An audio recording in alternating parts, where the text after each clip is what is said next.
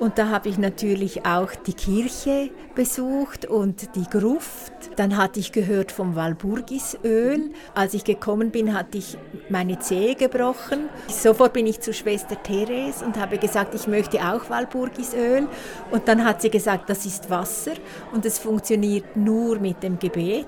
Nachher war ich immer wieder in der Gruft und auch bei den Votivgaben und das hat mich einfach sehr berührt. Und so packte Sabine Amstadt die schweren Lithografieplatten aus Sollenhofener Juramarmor ein und nahm sie mit in die Walburgisgruft. Ja, habe ich gedacht, ich kann am besten diese Kraft vom Ort einfangen, wenn ich direkt dort in dieser Atmosphäre zeichne.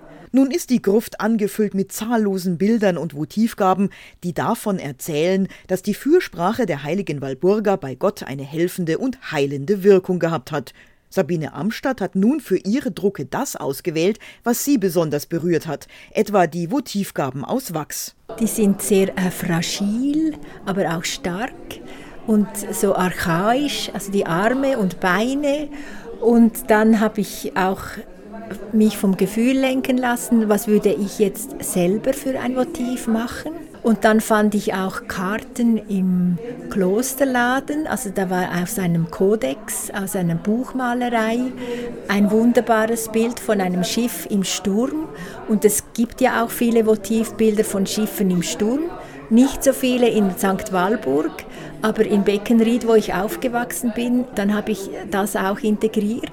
Und um eine Bildsprache zu finden, habe ich mich an diesen alten Kodex also angelehnt. Arme, Beine, Herzen, eine Muschel sind in ihren Lithografien zu sehen. Das Thema der Votivgaben liegt Sabine Amstadt auch deshalb am Herzen, weil in ihrer Familie in Beckenried selbst solche Zeugnisse der Volksfrömmigkeit geschaffen wurden.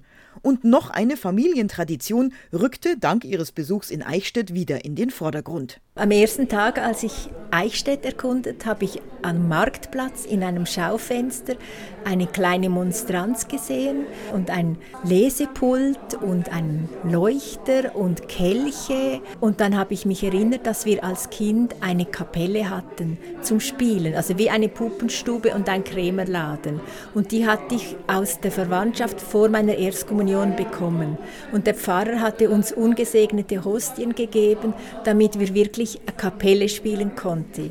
So erinnerte sich die Künstlerin wieder an dieses ungewöhnliche Spielzeug, das 1898 von ihrem Großonkel Pater Fintan sogar geweiht wurde, holte es vom Dachboden und gab es nun, da sie erneut nach Eichstätt gekommen war, in die Zinngießerei Eisenhardt zur Reparatur. Und ich habe bei Herrn Eisenhardt jetzt auch eine kleine Krippe noch erworben und einen Schutzengel und Lieb Hortenlinger hat mir dazu noch zwei Schafe geschenkt und ich werde auch noch eine kleine Bibel suchen. Es war nämlich ein kleines Buch in dieser Kapelle, aber das kleine Buch war Goethes Faust.